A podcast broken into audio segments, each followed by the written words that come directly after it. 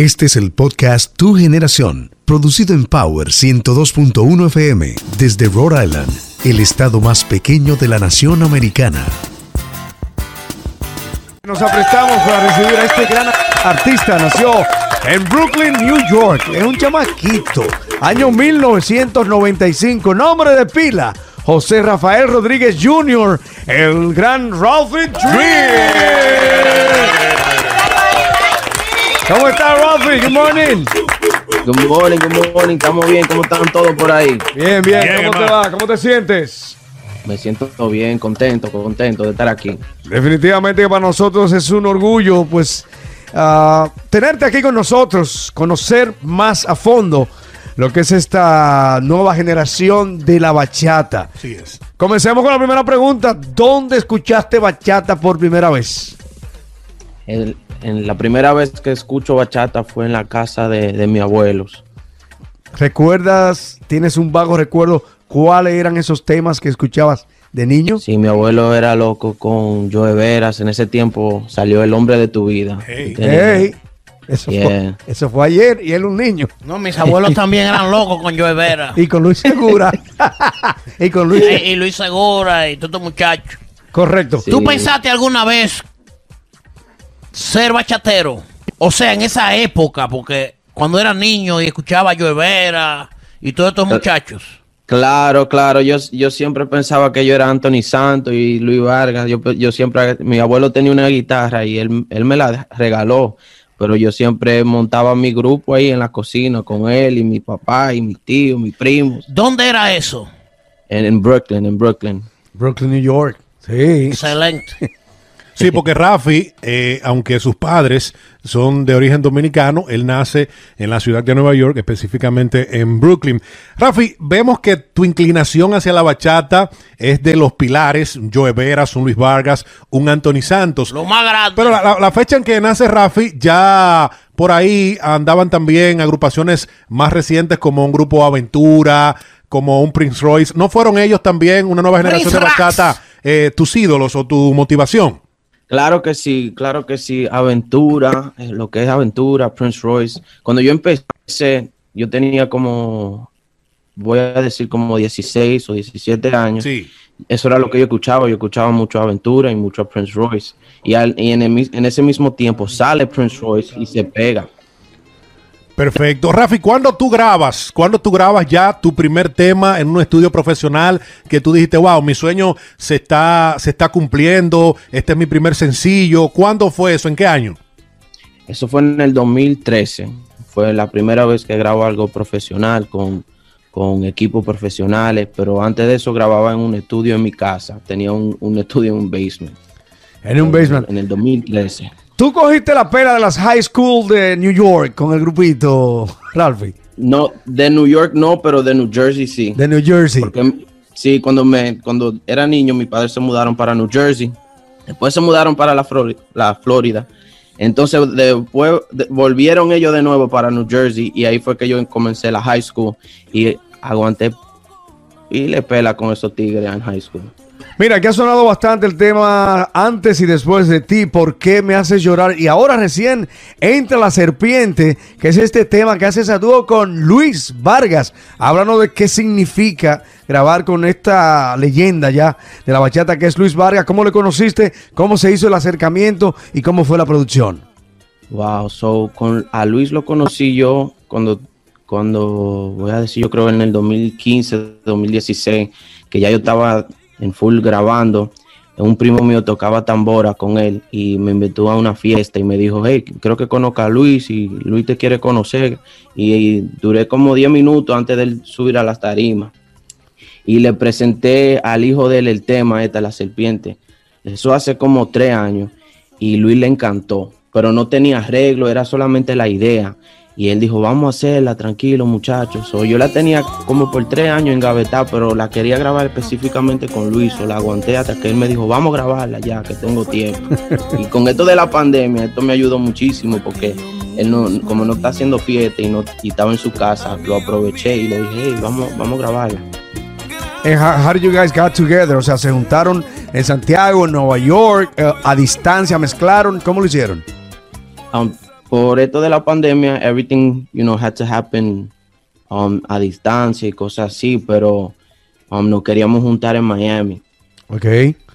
Pero se ha logrado un producto excepcional. O sea, el tema que ha caído como anillo al dedo, a la gente le encanta y tiene esa mezcla de la frescura de tu bachata, de tu estilo más reciente, con lo más clásico que siempre condensa un artista de la talla de Luis Vargas. aunque sea una serpiente me digan que ella es mala, seguirá siendo la dueña de mi vida.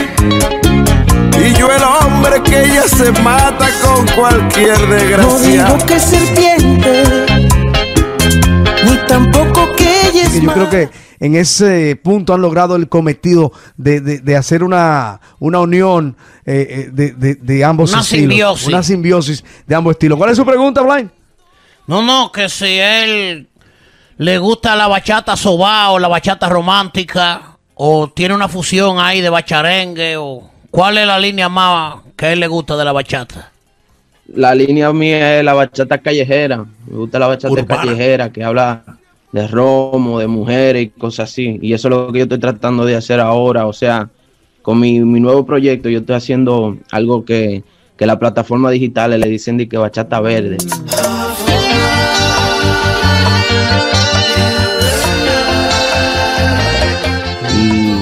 Es lo Es que una bachata orgánica. la calle. El verde. ya lo sabes. Una bachata orgánica. El verde. es mi vida. Eh, yo acabo de ver eh, eh, una caricatura de un artículo muy positivo que te hizo el periódico dominicano El Caribe. Pero en la, en la caricatura que crean, te, te colocan a ti en un sofá, like a love seat. Tiene un yo al lado tuyo con un, un tabaquito prendido y Un y un alien y un alien al lado tuyo. Explícanos de eso. Eso, esa idea me salió a mí porque el verde es vida se, se trata de eso, de- de- del cannabis. Sí, ok. Pero no, no, no, no Mortal. solamente habla de eso. Tiene, tiene mucha historia, pero esa idea me salió a mí. Um, no sé si, si ustedes conocen Beavis and Butthead. Claro que sí. Claro que sí. Lo que, más grande que de TV. vuelven ahora otra vez. Vuelven. Yes, yes. They're coming back, you know that, right? Y- Yeah, yeah, so that's, that's, what, that's why I did the idea. So ese como quien dice their sofa. Y como con esto de la pandemia, agarré y, y no sé si tú puedes ver el mask que tenemos todito, hasta el mismo Alien. Um, en la Sí. pared yo creo que dice eh, 20, Good 2020, Vibes. yep. Y, and then on one of the shirts, that's my cousin, dice A Bad Year. And then está 2020. Y como había mucha, muchos rumores de que, oh, there's aliens, they're alien, agarré y que monté el alien al lado mío que andaba conmigo. Mortal. dándolo conmigo. Y de hecho, hay una canción que se llama Fire Up. Ah, háblanos de esa canción en esta nueva produ- la producción tuya. Yeah, so, so Fire Up es una canción que, que totalmente se habla de, de prender un gallito. Prender un gallito. All right. What's que the- tú estás rulay. so what's the story of that song? ¿Cuál- qué, qué- qué va? ¿Qué dice la historia? eh, I- it just talks about like smoking Nice. y andando chilling con tus Yes, amigos yes. Y, y pasándola bien. El tema de Juan Gabriel, de quién te instruyó a grabarlo, eh, creo que haces una interpretación muy digna porque me haces llorar, se llama el tema. Muy duro. Ah, cuéntame de esa, de esa canción. Esa canción yo, yo desde, desde el 2013 he querido grabarla y la tenía en mi cabeza y, y cuando me junté con la diquera Park East, um, le presenté la canción, ya yo la tenía grabada, la idea y todo y él me dijo, vamos a soltarla, que eso hace un éxito y yo soy fanático bien grande de Juan Gabriel y, y- yo siento que el feeling que él transmitía fue lo que más me impactó a mí y por eso la quise grabar y gracias a Dios me ha dado buenos resultados, me ha abierto muchas puertas, so, estoy súper agradecido con esa canción.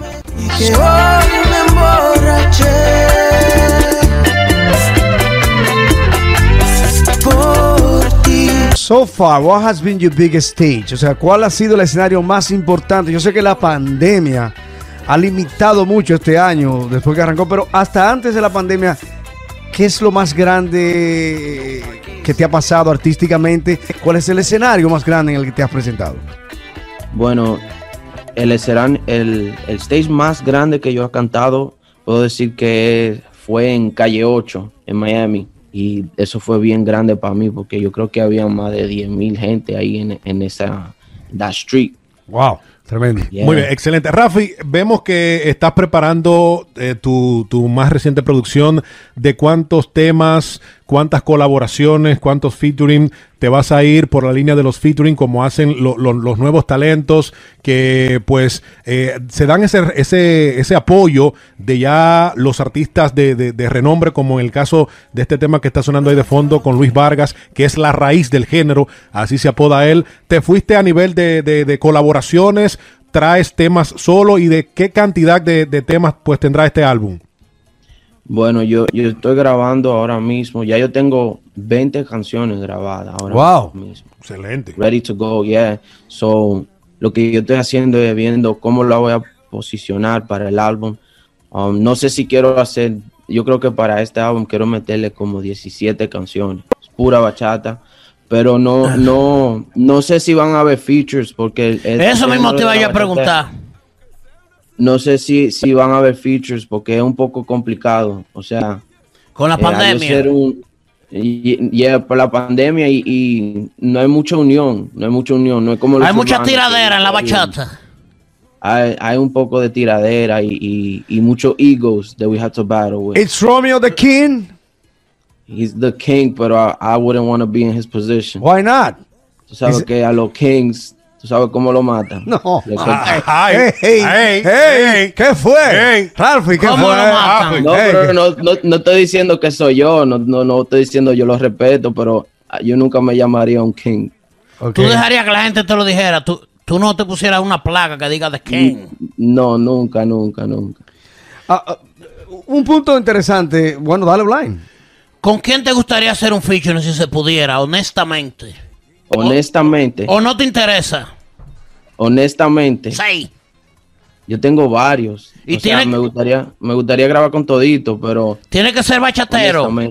¿Tiene que ser un bachatero o no? Para hacer un feature. Ah, no. No, no tiene que ser bachatero, pero en el género mío me gustaría grabar con Royce y Romeo y Zacarías. Ok. Mira qué Y Luis era uno, pero y gracias a Dios se me dio la oportunidad. Ah, ah, Ralphie, ¿cómo analizas lo que está pasando con la música urbana, desde el dembow hasta el reggaetón? Y el tracks. Y el trap. What's your take on it? ¿Qué tú piensas? Ah, te digo alguna palabrita en inglés para que me coja la idea, pero trata de contestarnos lo más en español que puedas, por favor. Yo siento que ellos están haciendo un tremendo trabajo, están, están trabajando con la cabeza, están trabajando unidos y eso, eso es lo más importante. O sea, cuando, cuando un género se, se une, ellos rompen barreras y, y no sé si tú estás viendo lo que están haciendo los urbanos con los mexicanos, el regional. Eso es algo bien bonito y, y- y me gustaría que la bachata hiciera lo mismo. Porque podemos, la bachata es, un- es una cosa que tú lo puedes bailar. Tú vas a Israel y tú ves gente bailando bachata, tú vas a Argentina, Chile, Colombia. La bachata se escucha en el mundo. Y si el género de nosotros se une como los urbanos, rompemos todito. Ah, ¿Qué piensa de las malas palabras, sobre todo en la música urbana, en el dembow y el trap? No, no, yo lo miro así como, como la bachata de antes. Si te va, cuando em- la bachata comenzó, era, era algo que no se podía escuchar. But that explicit language that they use, you think it's I The think same? it's okay. I think I think it's okay because eso eh, es una forma de siento que el artista se puede expresar. Yo no lo, lo hago, okay? Pero si el artista piensa que diciendo malas palabras se puede expresar más fácil, déjalo hacerlo. Pero there's limits, you know. You you know you can't get it played on the radio. There's a lot of things. Dime figuras tan importantes como J Balvin, como Bad Bunny, como Anuel AA. eh, ¿Qué piensas sobre ellos? Yo pienso que ellos son artistas súper importantes porque ahora mismo ellos tienen un poder que, que la juventud lo está apoyando. Y, lo, y yo siento que J Balvin y Bad Bunny usan su voz como herramienta para enseñarle al pueblo cómo hacer la cosa bien. Y, y admiro mucho a Bad Bunny porque es una persona que no lo conozco, pero se ve que él es inteligente y, y muchos piensan que los temas de él son, son explícitos, pero si tú lo escuchas de verdad, tú estás viendo el mensaje que le trae al mundo y, y es energía positiva. Mucha gente quiere saber cómo comunicarse contigo en las redes, cómo te encontramos. En todas las redes sociales me pueden encontrar como Ralphie Dreams. Gracias, Ralphie Dreams con nosotros. This is Power 102.1 FM.